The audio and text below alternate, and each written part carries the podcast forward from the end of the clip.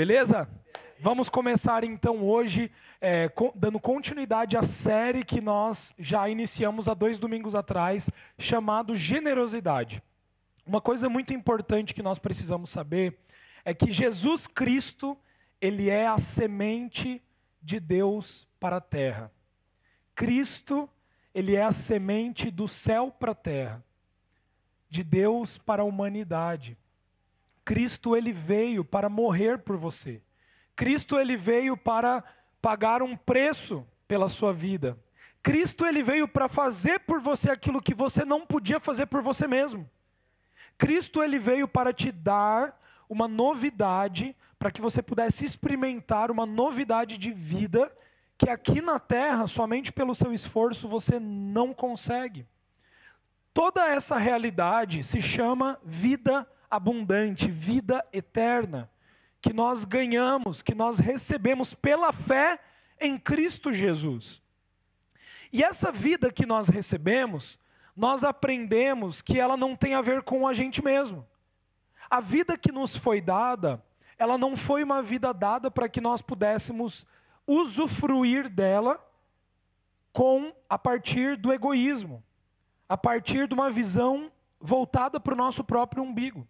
Mas nós aprendemos que a vida que nos foi dada, a vida de Cristo para nós, ela tem a ver com pessoas, ela tem a ver com amor, ela tem a ver com amar uns aos outros, ela tem a ver com entrega. E eu trouxe aqui um texto muito legal, muito interessante, eu gostaria de trabalhar ele hoje com você, que está aqui no livro de João, capítulo 12. Nós vamos ver ali um episódio onde Jesus está trazendo um ensinamento muito poderoso para os discípulos e para aqueles que estavam com ele. Então eu vou ler a partir do versículo 20. Diz assim: Entre os que tinham ido adorar a Deus na festa da Páscoa, estavam alguns gregos. Eles se aproximaram de Filipe, que era de Betsaida, da Galileia, com um pedido: Senhor, queremos ver Jesus. Filipe foi dizê-lo a André, e os dois juntos disseram a Jesus. Jesus respondeu: chegou a hora de ser glorificado o Filho do Homem. Digo-lhes verdadeiramente que se o grão de trigo não cair na terra e não morrer, continuará ele só. Mas se morrer, dará muito fruto. Aquele que ama a sua vida, a perderá. Ao passo que aquele que odeia a sua vida neste mundo, a conservará para a vida eterna. Quem me serve precisa seguir-me, e onde estou, o meu servo também estará. Aquele que me serve, o meu Pai o honrará. Então a gente vai ler até aqui. Olha que passagem interessantíssima. Nós vemos aqui é, pessoas, né, os gregos ali, os gentios, eles queriam ver Jesus. Existe um desejo no coração de todo ser humano, existe um desejo no nosso coração de ver Jesus, de ter Jesus, de estar com Jesus de estar com o próprio Deus. Deus é um ser que transcende todas as coisas, é o único capaz de nos dar alegria plena, de nos dar paz, de nos dar amor. Nós não encontramos alegria, amor, paz, felicidade no dinheiro. Não encontramos. Nós não encontramos em bens materiais, não encontramos. Quantos aqui já tiveram essa prática quando você era adolescente, né? Eu lembro disso. Pai, pai, pai, eu quero isso, eu quero isso, eu quero isso. Daí você ganhava aquele presente de Natal. Quando você ganhava, você brincava ali com ele três semanas e já queria outro. E daí você já deixava de lado, né? Quantos aqui já ouviram da sua mãe? Eu acabei de te dar esse presente, olha lá e está jogado, né? Você não está nem cuidando dele. É muito engraçado, mas acho que todos nós já fizemos isso. E o ser humano, todos nós temos isso dentro de nós nós podemos comprar roupas, nós podemos fazer procedimentos estéticos, nós podemos melhorar o nosso currículo, nós podemos é, é, é, ganhar um emprego novo, ganhar uma empresa nova, nós podemos é, comprar um bem novo, nós podemos investir e ter um retorno, um resultado muito legal do nosso investimento, mas todas essas coisas, elas não podem suprir uma demanda, elas não podem encher uma demanda no nosso coração que nós temos lá no nosso profundo mundo.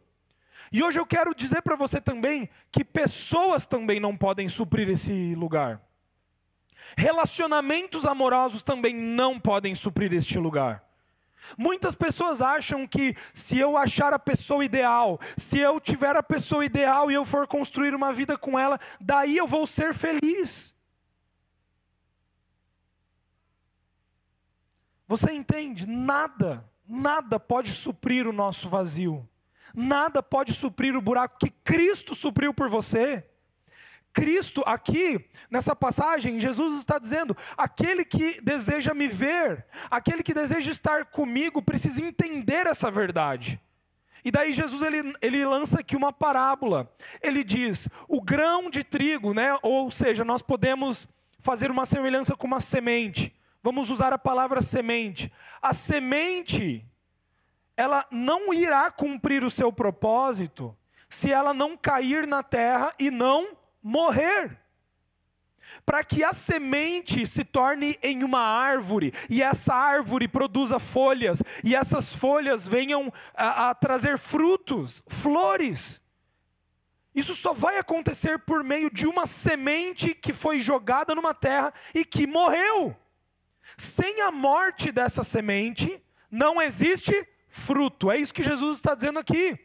Aquele, o grão de trigo que não cair na terra e não morrer, continuará ele só. E eu e você precisamos entender que Cristo está lançando essa metáfora para nos trazer um ensinamento.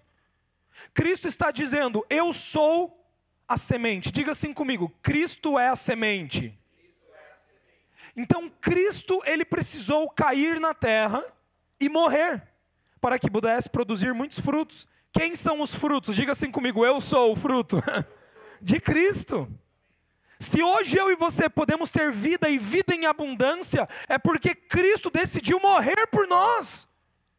Meu querido Cristo Jesus, ele morreu por você, ele pagou pelos seus pecados.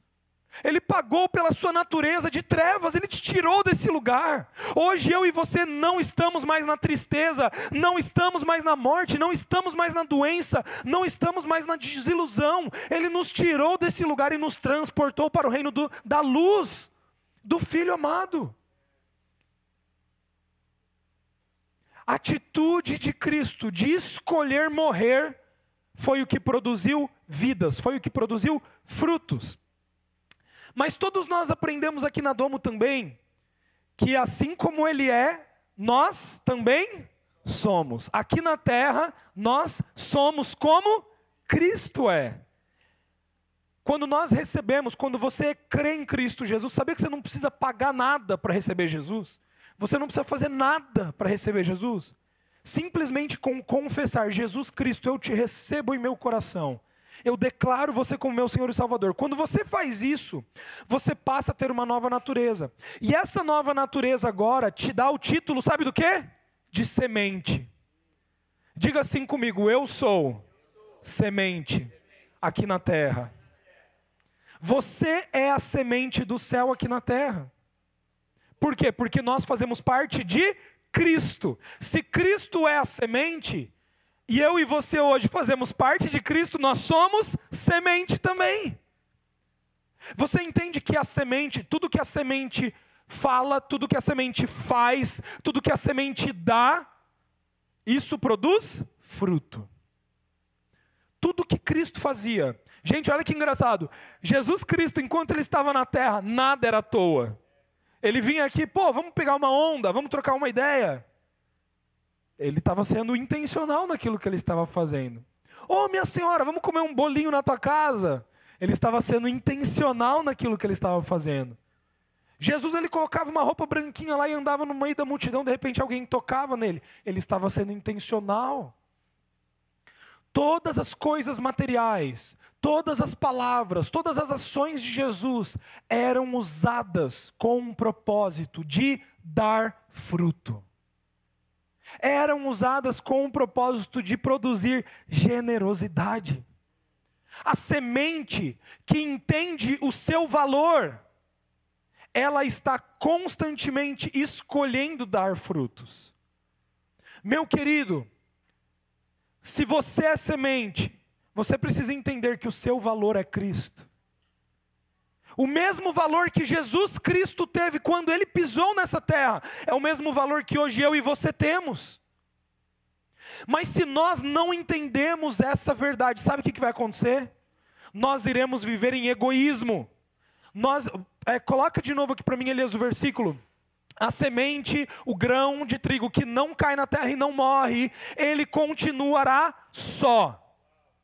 Se você, como semente, escolher o egoísmo, sabe o que vai acontecer com você? Você vai permanecer só. Você vai enfrentar solidão. Você vai comer do fruto do seu suor. É isso que você vai ter de recompensa. A tua recompensa vai ser, sabe o quê? O fruto do egoísmo. A semente que não escolhe morrer é a semente que permanece só. Daí você começa a observar casamentos, relacionamentos amorosos, aonde existe traição, aonde existe adultério, aonde existe destruição, ali tem o quê? O dedo de Satanás. Por quê? Egoísmo. Você vê relacionamentos amorosos, casamentos, aonde existe desrespeito, aonde existe vocabulário, palavra baixa, um tratando o outro como o que, que tem isso? O dedo de Satanás. Você vê relacionamentos onde existe, existem coisas escondidas. Existe trevas, existe coisas escondidas. Ah, não, eu não vou falar isso porque se eu falar, o que, que tem ali? O dedo do diabo. São sementes que vivem para si mesmas. São sementes que escolhem satisfazer o seu próprio desejo. Então Jesus ele está dizendo: aquele que ama a sua vida a perderá. Sabe o que é você amar a sua vida? É você buscar tudo para você mesmo, tudo para satisfazer a sua própria vontade, tudo para satisfazer o desejo do, do, seu corpo carnal. O que é satisfazer o desejo do seu corpo carnal? Viver em práticas de pecado é satisfazer o desejo do seu corpo carnal. Satisfazer. Você já parou para pensar por que, que existem tantas coisas que são tão difíceis de você deixar? Tudo que é muito difícil para você deixar, pode ter certeza, tem egoísmo ali. Não, mas o pai me ama, é, é graça, o pai me escolheu, o pai me amou, eu não preciso deixar isso. Semente que não quer morrer. Semente que não quer morrer. Não quer morrer. Sabe? Não quer quer permanecer ali. Agora, a semente que odeia a sua vida neste mundo, não é odeia a sua vida. Não é a pessoa que odeia a sua vida, sabe, que quer se suicidar, não é isso. É a pessoa que odeia a sua vida neste mundo. Status, dinheiro, fama, é, relações sexuais ilícitas, palavreado, Sabe? Odeio isso. A semente que odeia essa vida nesse mundo, o que, que, ela, o que, que ela faz? Ela conservará, a conservará para a vida eterna. Ela já começa a viver a vida eterna hoje. É a semente que fala assim, pô, né, você vai lá no trabalho, Ó, para fazer essa venda, venda, essa venda aqui você vai ganhar uma comissão assim, 10 mil, 20 mil de comissão. Só que assim, você precisa mentir. Você precisa ocultar a informação do cara que vai comprar, né? E daí? Sabe? É a semente que está voltada para si ela não desfruta daquilo que é eterno. Para viver, precisa enganar os outros. Para viver, precisa passar a perna nos outros. Para, para ter felicidade, precisa se alegrar com a desgraça do outro. Que tipo de vida é essa, né? Para para pensar, não, não tenho. Então Jesus ele vai ensinando, aquele que deseja viver, ele perde a sua vida. Então diga assim comigo: eu estou em Cristo. Por isso eu sou semente. Então tudo que eu falo, tudo que eu faço, tudo que eu tenho é para dar frutos. Tudo que eu sou, quando eu escolho morrer, quando eu escolho esse caminho, o mesmo caminho que Cristo escolheu, existe produção de fruto. Vamos continuar aqui então. Elias tem uma pergunta aí muito legal. Essa pergunta é: quem pode ser semente? Quem pode ser semente? A resposta é: aquele que está em Deus. Quantos aqui estão em Deus? A Bíblia nos diz em Colossenses, olha esse versículo, que nós estamos, agora nós morremos, então vocês morreram, e agora a sua vida está escondida com Cristo em Deus. Deixa eu te fazer uma pergunta: tem como morto morrer? tem como morto morrer? Sim ou não? Não. Por quê? Porque já está morto. Só morre quem está? Então eu preciso de três pessoas. Vem aqui Babu, vem cá Lucão, vem cá Rafa. Então, aqui nós temos três, três etapas, vamos chamar assim. O Rafa representa aqui a etapa das trevas, do pecado. Natureza, pecado. Todos nós éramos o Rafael antes de Jesus Cristo. O Rafael estava vivo ou morto? Morto. A Bíblia nos ensina que antes de Cristo nós éramos mortos em nossos pecados, iniquidades, transgressões. O status, a natureza do Rafael era morto, morte, morte. Só que daí o Rafael, ele chega para a religião, e a religião diz o que para o Rafael? Rafael, você quer Deus? Você quer Deus? Então o que você tem que fazer, Rafael? Você tem que parar de pecar, você tem que mudar seu caminho, você tem que morrer para você mesmo, você tem que parar disso, você tem que parar daquilo. Essa prática com a tua esposa não está legal, essa prática no teu trabalho não está legal. Para de fazer isso, para de falar assim. Ele vai conseguir? Vai conseguir? É isso que a lei faz com a gente.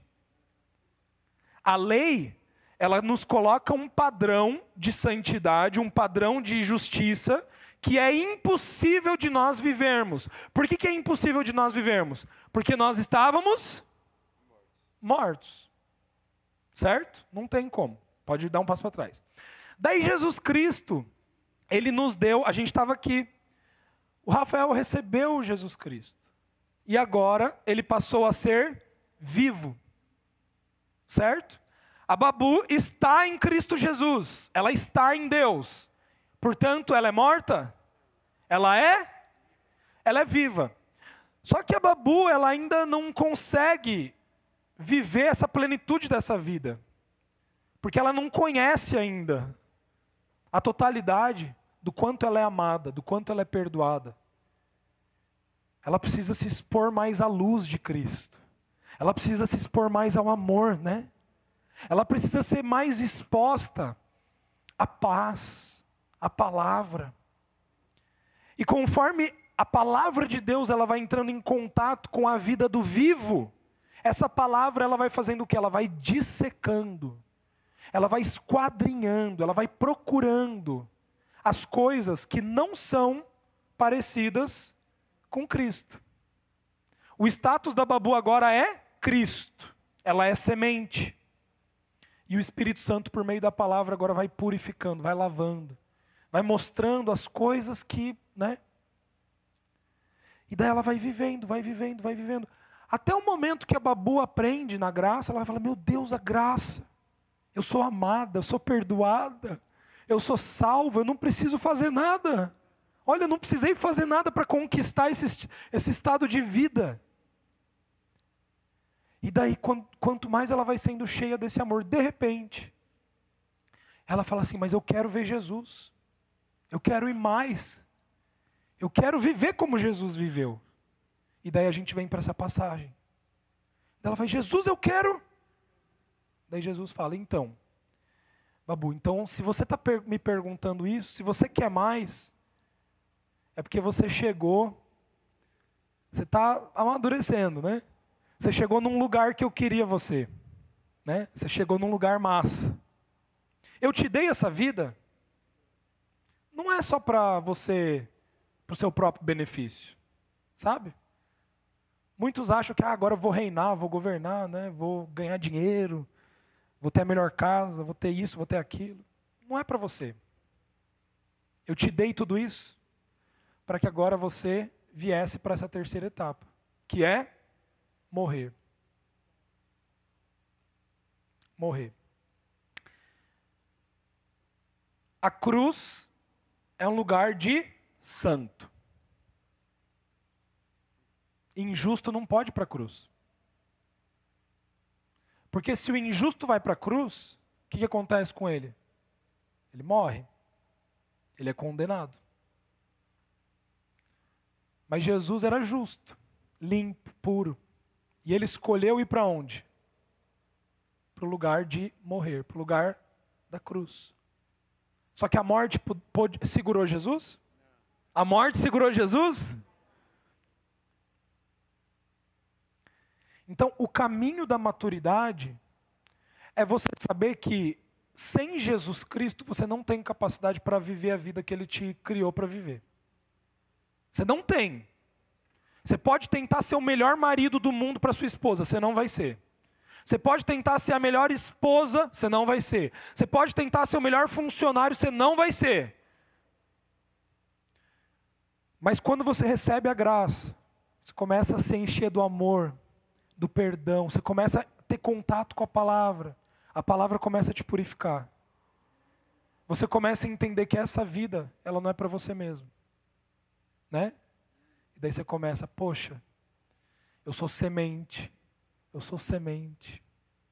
Pode voltar para o lugar. Obrigado, galera. Então, vamos ler de novo Colossenses, agora com esse olhar do que eu expliquei para vocês, vocês vão conseguir entender. Olha lá. Pois vocês morreram. Isso daqui ele está se referindo à terceira etapa. Pois vocês morreram. A gente só morreu depois de ter vida. Onde que Jesus Cristo nos encontrou? Na cruz? Não, Jesus não nos encontrou, na... nós não estávamos na cruz, nós não éramos os ladrões. Jesus nos encontrou na sepultura. Da sepultura nos tirou. Nós já estávamos no lugar da sepultura. Ele nos tirou do inferno. E ele nos trouxe para a vida. E na vida, Jesus diz: Pois agora vocês morreram. Isso é o batismo nas águas. O que é o batismo nas águas? É a declaração pública: olha, eu escolho entregar minha vida para Jesus. Entregar sua vida para Jesus é morrer. Quando você recebe a graça, você está recebendo Jesus.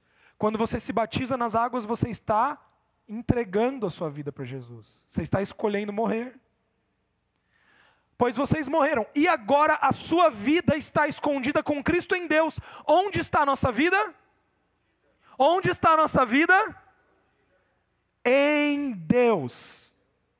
A sua vida não está aqui nessa terra. Você entende isso? A sua vida, ela não se trata de coisas terrenas mais. A sua vida não se trata mais de uma agenda terrena. A sua vida se trata de uma agenda espiritual. A sua vida se trata de uma agenda celestial. Olha esses próximos dois versículos, Romanos 6, 4. Portanto, fomos sepultados com Ele na morte. Aqui, ó. Ele nos encontrou na sepultura por meio do batismo, a fim de que, assim como Cristo foi ressuscitado dos mortos, mediante a glória do Pai. Olha que engraçado, a ressurreição, ela sempre vai envolver a glória do Pai. Ali no texto que nós lemos anteriormente em João, Jesus ele diz: "Para que o nome do meu Pai seja glorificado". O nome do Pai só é glorificado na terra quando envolve morte. O nome do Pai foi glorificado no Filho, porque o Filho morreu e ressuscitou. O nome do Pai agora, ele é glorificado aqui na terra por meio da igreja. E como isso acontece? Todas as vezes, quando nós escolhemos morrer, o Pai está sendo glorificado. O Pai não é glorificado por um prédio maravilhoso com uma cruz lá em cima. O Pai não é glorificado por um prédio com milhões de fiéis dentro do, do prédio, né? com isso, com aquilo. Não é por aí. O Pai é glorificado com filhos e filhas que entendem a vida de Cristo e que escolhem o caminho do amor, que escolhem o caminho da entrega, que escolhem o caminho de viver o, o servir, de não viver o egoísmo. Eu e você não fomos chamados para vivermos o egoísmo, eu e você fomos chamados para viver o amor. Sabe, na sua família, na sua, na, no seu casamento, na sua, no seu relacionamento amoroso, no seu, no, no seu relacionamento com as pessoas, você não foi chamado para satisfazer a sua própria vontade. Você entende isso? Você não se casou para ser feliz. Você se casou porque você já é feliz em Cristo. Você já é completo.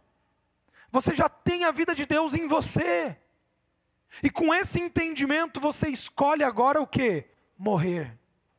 Eu sou semente. Eu sou semente. Todas as vezes que você lava uma louça, pode ser semente ou não. Entende isso? Todas as vezes que você vai para o teu trabalho, você acorda segunda-feira de manhã e você vai lá trabalhar, pode ser semente ou não.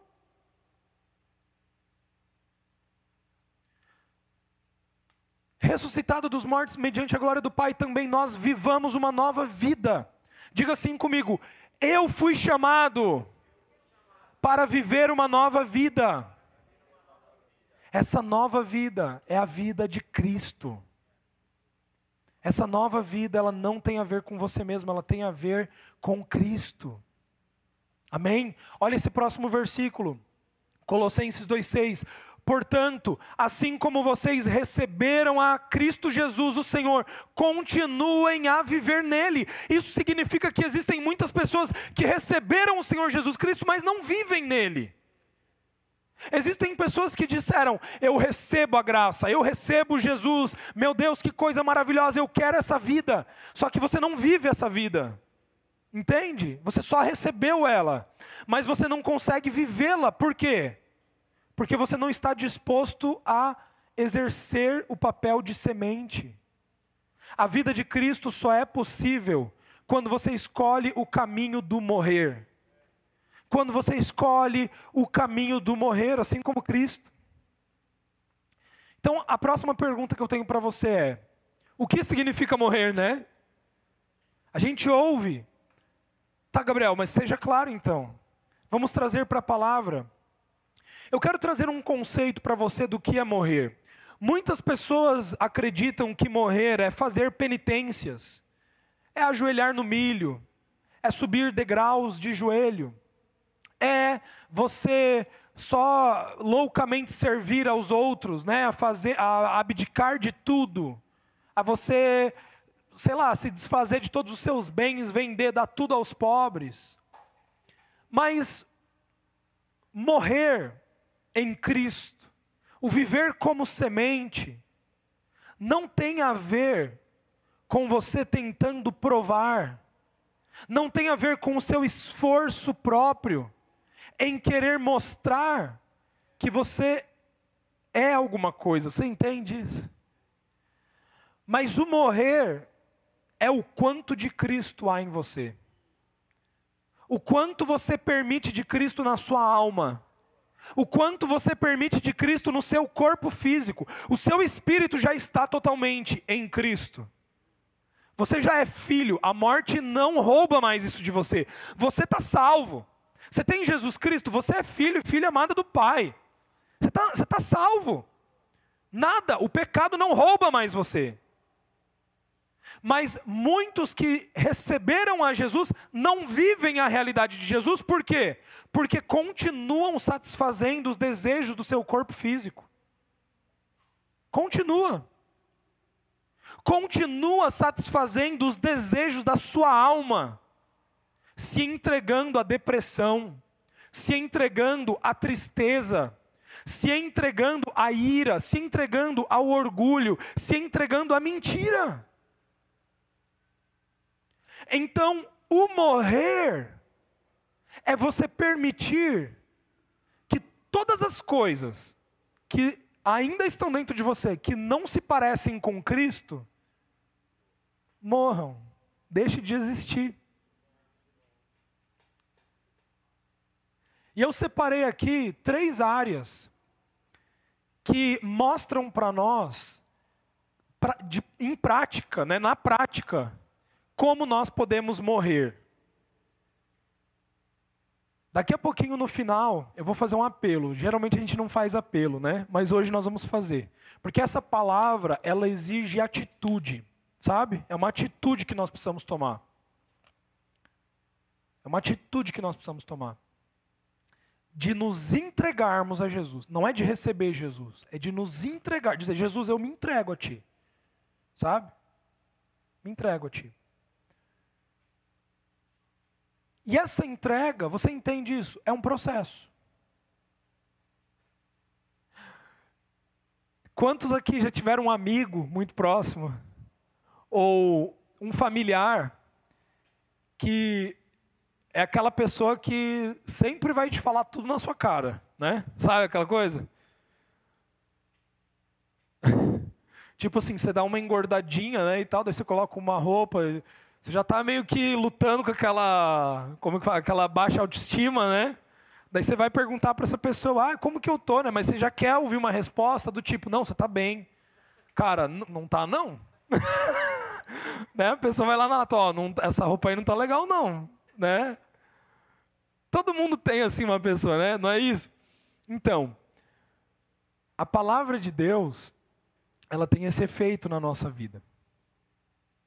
Todas as vezes que nós ouvimos a palavra de Deus, nós somos confrontados. Agora mesmo você está sendo confrontado. Eu estou pregando essa palavra, aí dentro de você está dando choque. Você está assim, meu Deus, meu Deus, esse negócio está tá difícil, está ficando difícil, né? Tá. Dá choque. Jesus dá choque, né? Jesus, o amor é muito disruptivo, entendeu? A essência de Jesus é. Então, quando ela bate e tem alguma coisa que não que não é Jesus, esse, essa coisa ela, ela fica evidenciada. Então, eu separei aqui três pontos para nós vermos hoje de como na prática nós podemos é, permitir o morrer nas nossas vidas. O primeiro ponto é Deus é luz. Diga assim comigo: Deus é luz. Olha o que, que diz nesse versículo que eu separei de 1 João 1,5. Deus é luz. Fato. Nele não há treva alguma. Isso significa que todas as vezes que a luz chega num quarto escuro, o que, que acontece com esse quarto escuro? Ele deixa de ser escuro. Todas as vezes que a luz chega e um quarto está bagunçado, essa bagunça fica evidente. Certo? A luz ela mostra, né? Então Deus é luz. A gente acabou de ler lá em Colossenses que vocês morreram e agora a vida de vocês está escondida em Deus com Cristo.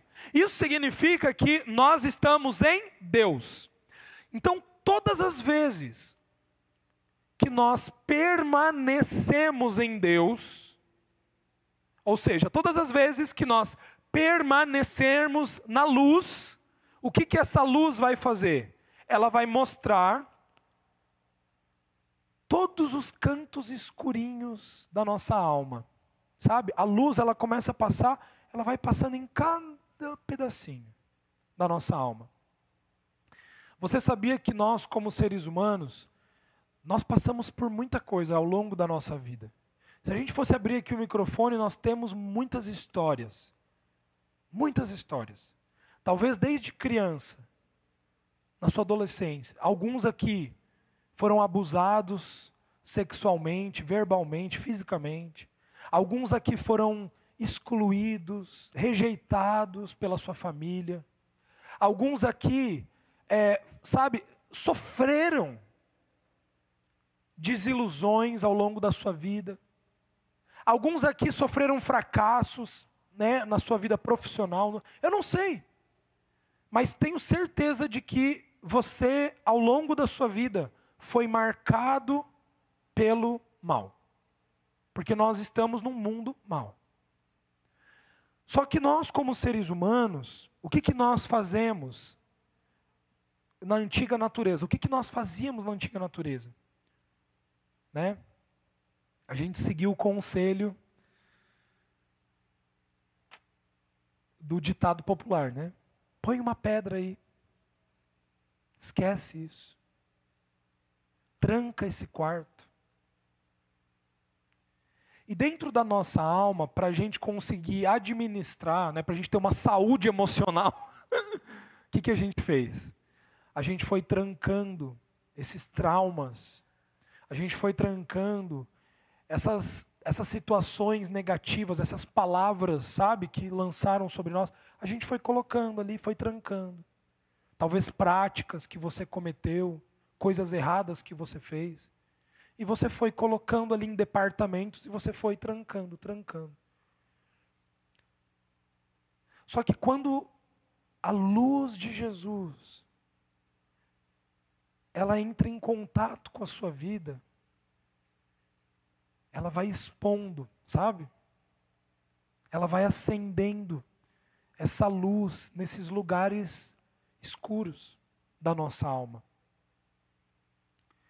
E às vezes, num domingo como esse, ou num dia qualquer, quando você está lendo a Bíblia, está meditando na palavra, o Espírito Santo de repente revela em você: ó, aqui tem trevas.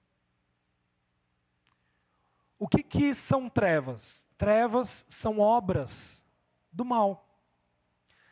A palavra trevas, principalmente no Novo Testamento, sempre estará atrelada com práticas pecaminosas, práticas obscuras, práticas escondidas. Meu querido, tudo aquilo que você precisa fazer no escondido é porque faz parte das trevas. Por que, que você não vê ninguém ali na beira-mar cometendo pedofilia? Um cara arrancando uma roupa de uma criança ali e cometendo pedofilia. Por que, que você não vê? Porque é trevas, né? Isso tem que ser feito no escondido, isso tem que dar um jeito de mascarar. Tudo que você precisa fazer, sabe, que tem que, tem que esconder. Ó, vai lá, faz essa venda, mas não fala isso, sabe? Entende? São coisas que você pensa assim, tá, isso é obscuro, isso está escondido, isso, isso é em trevas.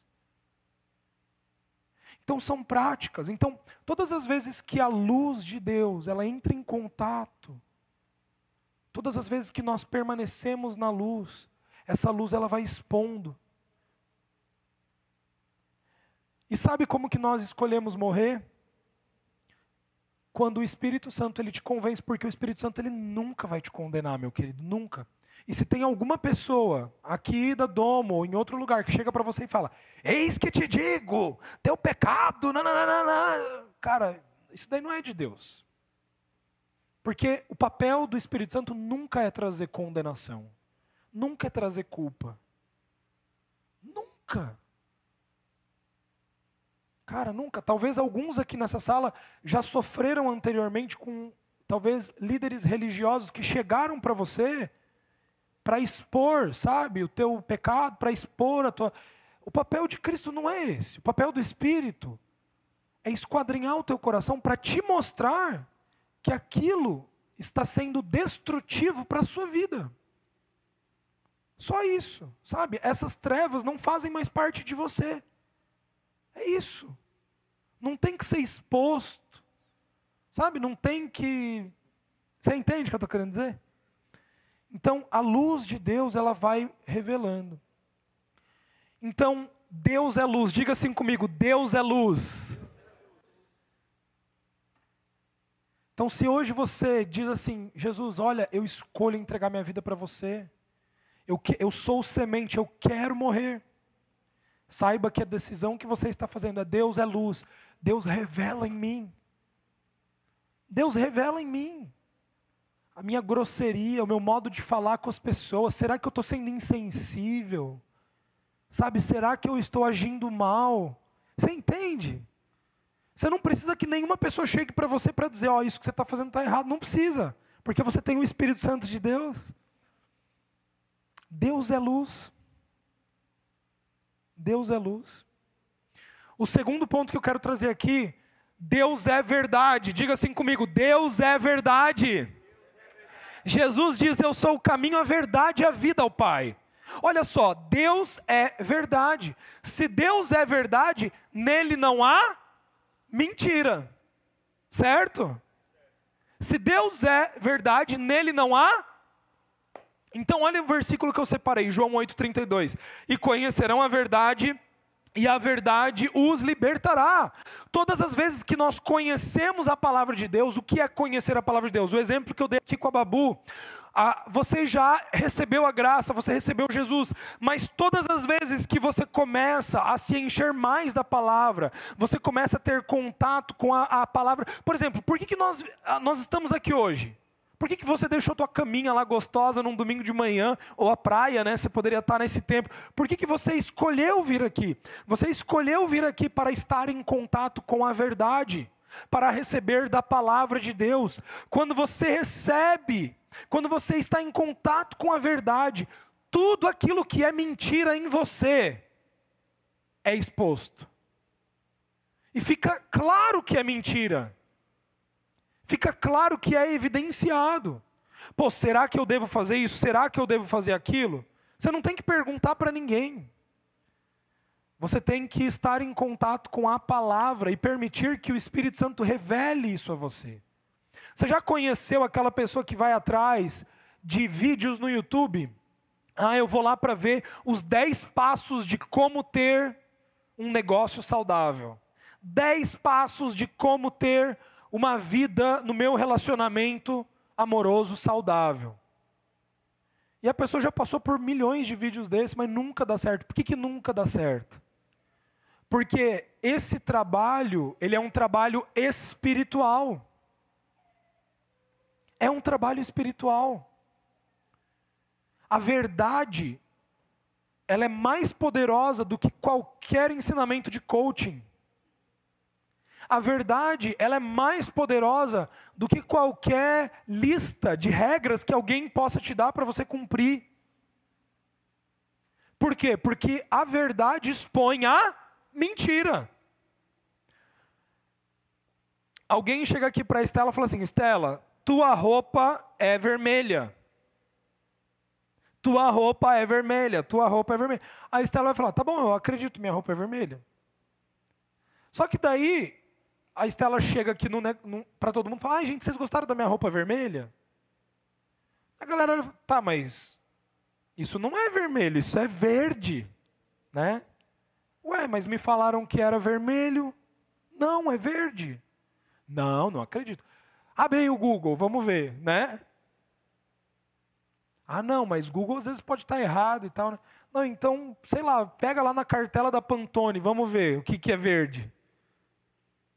Nem mostra, né? Ah, é verde. Olha só, é verde. Existe arma mais poderosa do que a verdade? Sim ou não? É, Alguém te passa uma nota falsa de 100 reais. Você pega aquela nota falsa e tal, né? Ah, posso dar teu exemplo? o exemplo do Dudu, cara, né? Alguns faz que uns dois, três anos atrás, dois anos atrás, né? Nossa, doeu essa no coração, né? Dudu vendeu o notebook dele, né? Colocou ali na OLX, né? Ah, tá, é um Play, né? Um PlayStation de videogame, que era para comprar um notebook, alguma coisa assim. Eu lembro do notebook. Cara, e era, tipo, sei lá, uns mil e pouco, né, que você tinha colocado. Mil e oitocentos, cara. Daí foi lá, entregou felizão. O cara deu tudo em nota de 100, né? Daí quando todas as notas de 100, Daí quando foi repassar, era tudo falsa. Né? É, daí viu, né? Olha só. Que coisa, né? O problema do engano é que você só sabe que você está sendo enganado quando você já foi enganado. não é? É ou não é?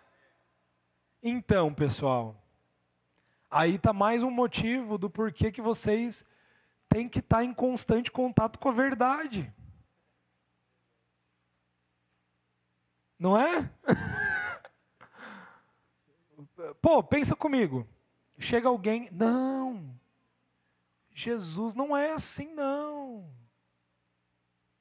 Ele não morreu por você, não. Ele não ressuscitou, não é bem assim. A palavra não é bem assim, não. Né? Daí você começa a ouvir. Não, mas veja bem. E daí você começa, né? Por exemplo, quer ver um conselho? Você vai alguém te feriu, né? Sei lá, alguém vai lá e te, te feriu. Daí você vai lá para uma pessoa que não conhece Jesus. Você vai pedir um conselho. Meu, essa pessoa me feriu, me... e você despeja nela toda aquela tua indignação, né? Essa pessoa fala: processa, põe na justiça, separa, divorcia, não é? Você está ouvindo o quê? Mentira. É mentira, mentira, mentira, mentira. Daí o que, que você faz? Você pega as notas de 100 reais. Você volta para casa. Passa um tempo, você começa a ver, você fala, putz, troquei, joguei pérola aos porcos. Não é assim? É assim. Então, todas as vezes que nós nos expomos à verdade, a, a verdade ela revela em nós o que ainda há de mentira dentro de nós que está agindo. E como que você pode discernir se isso é mentira ou se isso é verdade? A palavra. Se a palavra de Deus é a verdade, você discerne isso com a palavra. A Bíblia nos ensina que as coisas espirituais elas são discernidas espiritualmente. Você não tem que entender. Não, eu não, eu não estou achando lógica. Para mim, eu tenho que achar lógica aqui. Daí o que, que você vai fazer? Você põe lá no YouTube. Ah, o teólogo não sei o que lá. Ah, o teólogo judeu, jesuíta, não sei o que lá, não sei o que lá. Vai nessa. Vai nessa. É mentira atrás de mentira atrás de mentira. Entende? E, e, e você é, permite os seus ouvidos se distanciarem de Cristo. E quando você vai permitindo isso, quanto mais você vai permitindo isso, quando você vê, você está vivendo em mentira. Tua vida está um poço, sabe? Você começa a questionar: será que Deus existe mesmo? Será que, será que é, tudo isso é real? Será que isso? Será que aquilo? Quando você começa a fazer questionamentos, sabe? Então, a verdade, ela expõe a mentira. E a verdade, ela é suficiente. Então, o que, que a gente aprende? Nós não temos que ir numa escola para aprender sobre notas falsas. O Dudu não precisa passar por uma escola, sabe, e ficar as pessoas ensinando, ó, tem essa nota falsa, tem essa nota falsa, tem esse tipo de nota falsa. Imagina, tem, tem centenas de notas falsas. Ele tem que aprender tudo isso. O que, que é mais fácil? Ele conhecer todas as notas falsas para saber qual é a verdadeira? Ou vale mais a pena ele gastar todo esse tempo aprendendo sobre a verdadeira? Hã? Conhecer a verdadeira, porque quando chegar uma falsa, ele vai saber. É. Chegou uma falsa, é falso. Entendeu? É falso. A Bíblia nos ensina que nos últimos dias terão falsos profetas, falsos mestres. Ou seja, são pessoas que estão tentando ensinar a palavra sem Jesus. Elas estão querendo tirar Jesus, elas estão querendo tirar a obra consumada, elas estão querendo tirar a cruz, a ressurreição da jogada. Só que se você conhece Jesus, quando chega isso, você fala: Meu Deus, não, não dá. Isso daí não é compatível com a verdade. Só que se você não conhece a verdade, chega uma nota falsa, você, ah, deixa eu me alimentar aqui disso, sabe? Então não, não, não pode. Então escolha morrer. Escolha morrer para mentira. Escolha morrer para mentira. Terceiro, terceiro ponto ah, para morrer. Diga assim comigo: Deus é amor. Deus é amor. Assim, assim conhecemos o amor que Deus tem por nós e confiamos nesse amor. Diga assim comigo: Deus é amor. Todo aquele que permanece no amor permanece em Deus e Deus nele. Olha só que coisa maravilhosa. Você quer morrer? Permaneça no amor. Permaneça no amor. Meu querido, deixa eu te falar uma coisa. Você não pertence mais a esse mundo. Você não, não, a sua vida não está mais colocada nesse mundo. Se você permitir a sua vida ficar nesse mundo, sabe o que vai acontecer? Você vai viver com medo. Ai, o governador não ganhou o governador que eu queria, né? Lá no nosso trabalho foi a discussão logo depois das eleições. Pô, cara, o nosso governador não ganhou e agora a secretaria? Secretaria vai ser afetada por causa disso. Será que a gente vai perder nosso emprego? Será que a gente vai perder a nossa posição? Cara, foi a discussão ali geral da galera, né? A gente até brincou que a galera estava de luto, né? De luto, assim. Porque não ganhou o governador que queria que ganhasse. Sabe, se você vive nesse, de acordo com esse, o padrão desse mundo, tudo vai te afetar.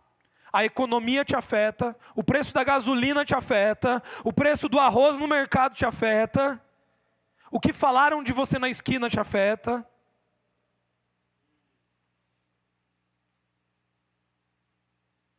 Se você vive de acordo com esse mundo, você perdeu dinheiro com alguma coisa, te afeta. Você vai no médico, receber uma má notícia, te afeta. Eu não estou dizendo que nós não vamos ficar tristes, claro que a gente vai. Nós temos uma alma, né? Só que se nós escolhermos permanecer no amor, aquele que permanece no amor, este não tem medo. Nossa vida está escondida com Cristo em Deus. Nós estamos no amor. Se nós permanecermos no amor, nós não temos medo. A diferença de quem não está em Deus e de quem está em Deus é que nós sofremos igual, sofremos igual. A nossa alma pode ficar angustiada igual, pode ficar igual. A diferença é que nós não temos medo. Nós não sucumbimos ao medo. Sabe o que é você sucumbir ao medo? É você não conseguir nem sair de casa de tão mal que você está. É você não conseguir nem olhar nos olhos das pessoas, de tão, de tão afetado que você está com as más notícias. É você não conseguir controlar a sua atitude, as suas palavras. Você solta uma palavra feia, você é bravo com alguém, você fala uma coisa, porque de tão, de tanto que te afetou. Agora, no amor não existe medo. Aquele que permanece no amor, ele consegue amar. Agora, deixa eu te falar uma coisa: somente aquele que escolhe morrer, somente a semente que escolhe morrer, consegue amar, consegue perdoar.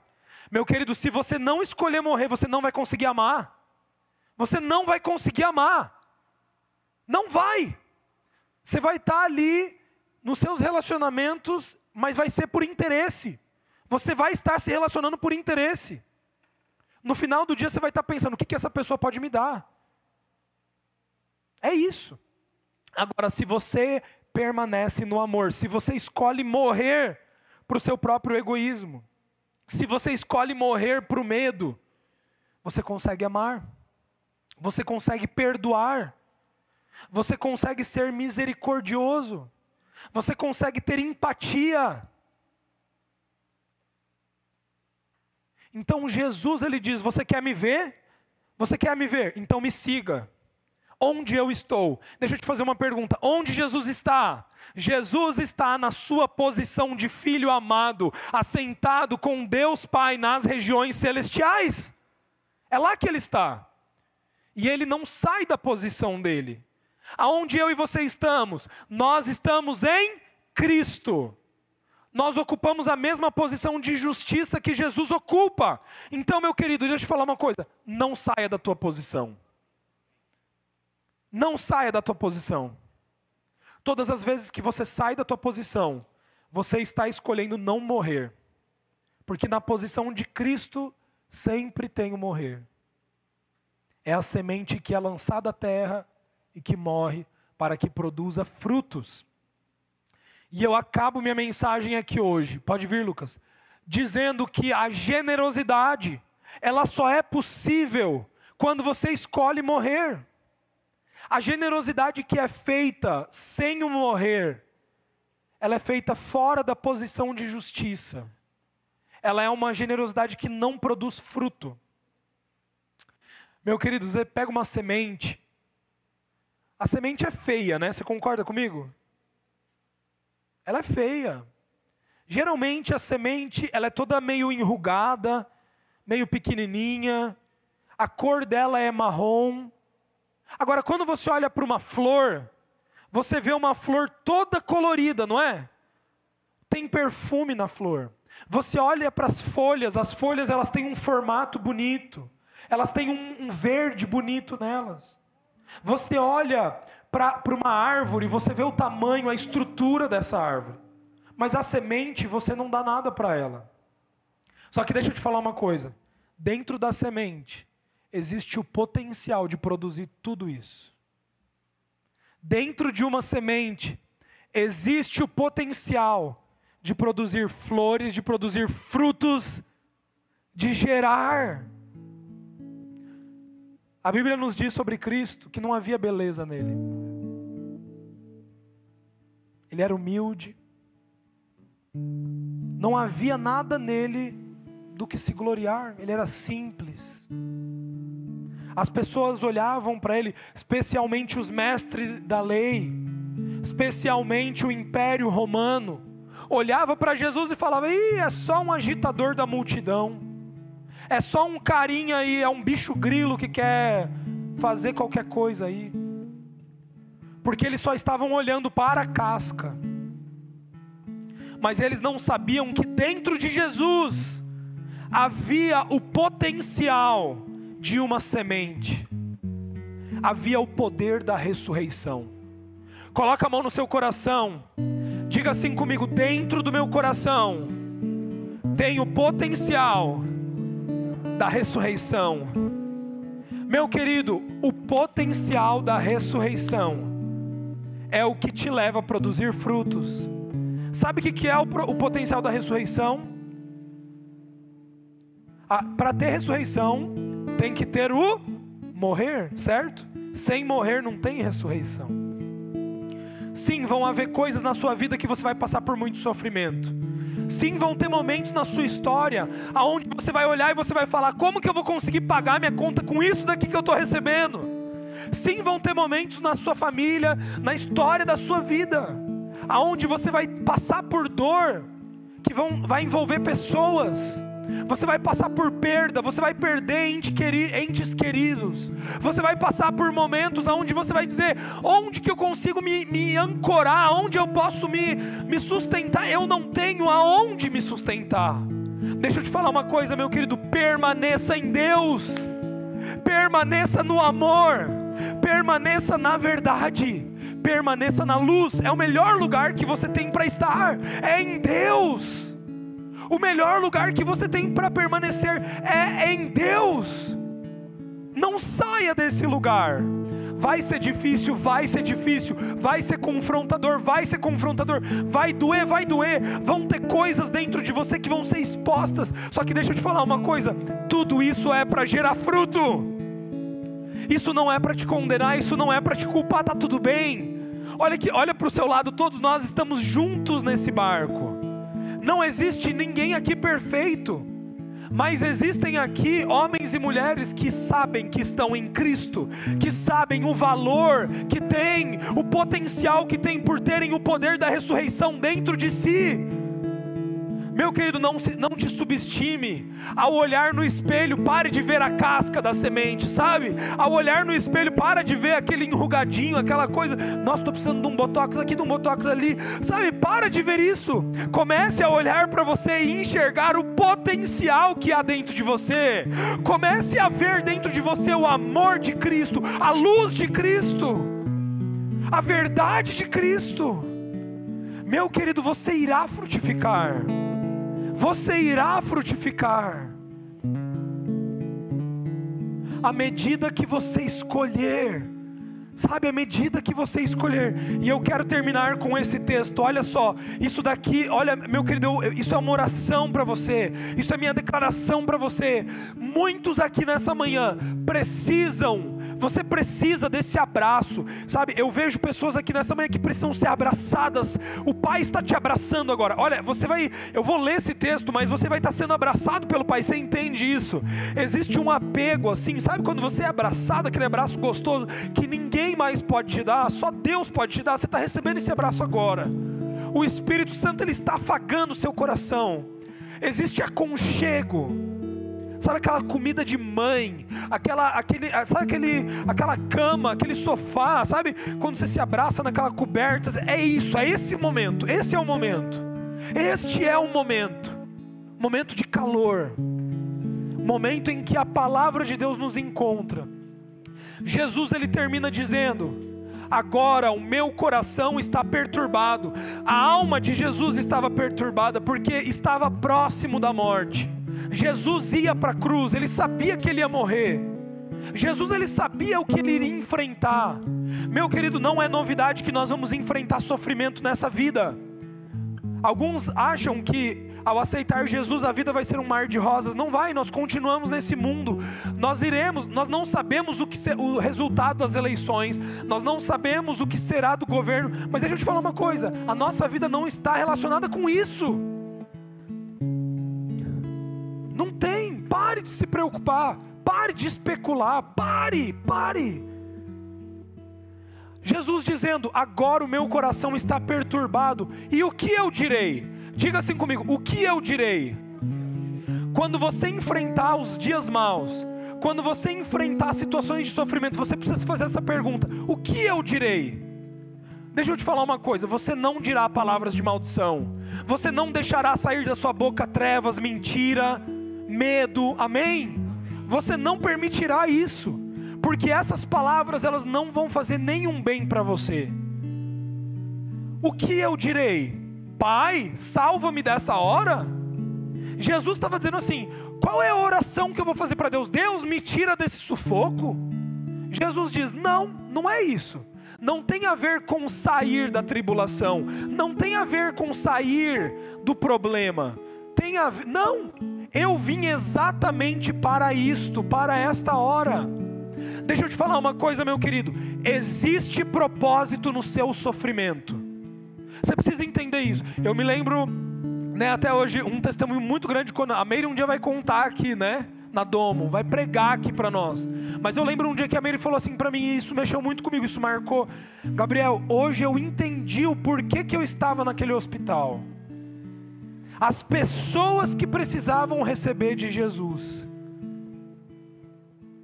Hoje eu entendi o meu propósito. Olha só que coisa. Você tem dois caminhos.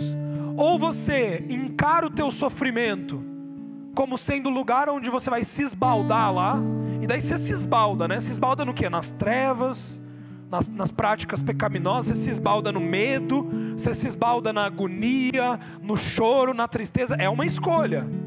Ou você olha para o sofrimento e você fala: aí tem propósito. Se eu estou passando por esse sofrimento é porque tem propósito. Eu escolho morrer para dar fruto.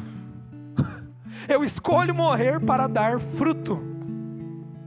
Gente, morrer, morrer sofre. Você vai sofrer com morrer, entende? Não é, não é fácil. Entenda isso, sabe? Não é. Só que tem um valor muito grande nisso.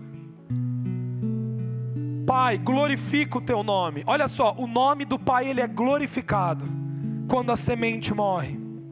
Pai, glorifica o teu nome. Então veio uma voz do céu: Eu já glorifiquei, eu já o glorifiquei, e o glorificarei novamente. Aqui Deus Pai está falando de dois tempos: eu já o glorifiquei e o glorificarei novamente.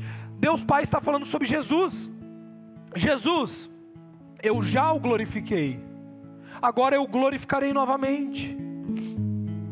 A multidão que estava ali ouviu e disse que tinha trovejado. Alguns disseram que um anjo tinha falado. Próximo. Jesus disse: Esta voz, olha o que, que Jesus disse, presta atenção, isso não sou eu dizendo, é Jesus. Esta voz veio por causa de vocês e não por minha causa.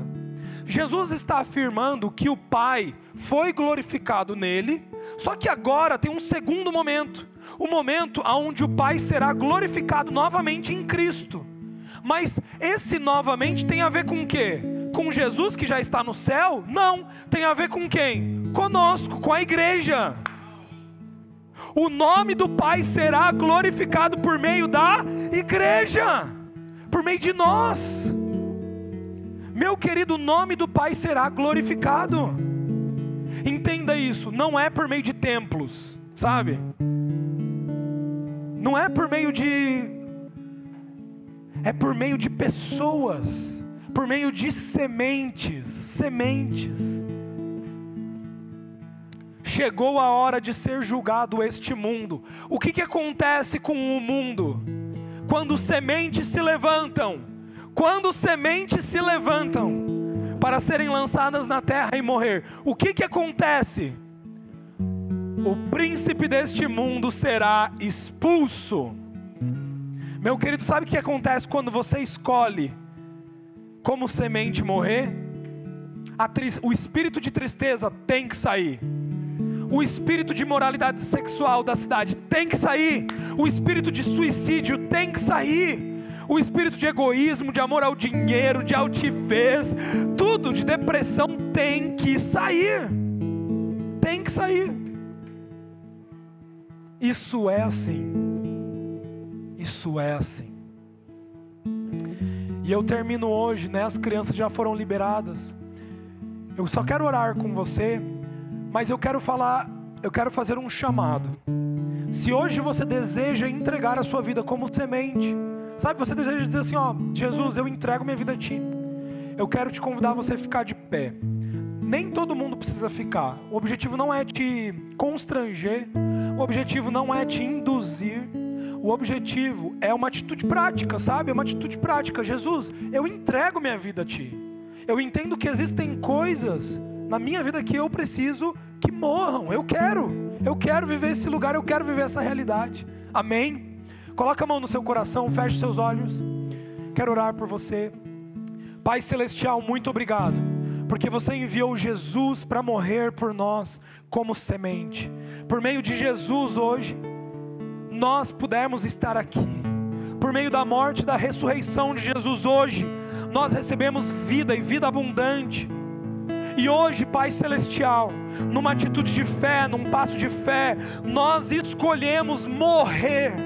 Hoje nós temos a, a, a, ideia, nós temos o pensamento de que, como sementes, nós temos a certeza de que a nossa escolha em morrer é o que produzirá fruto.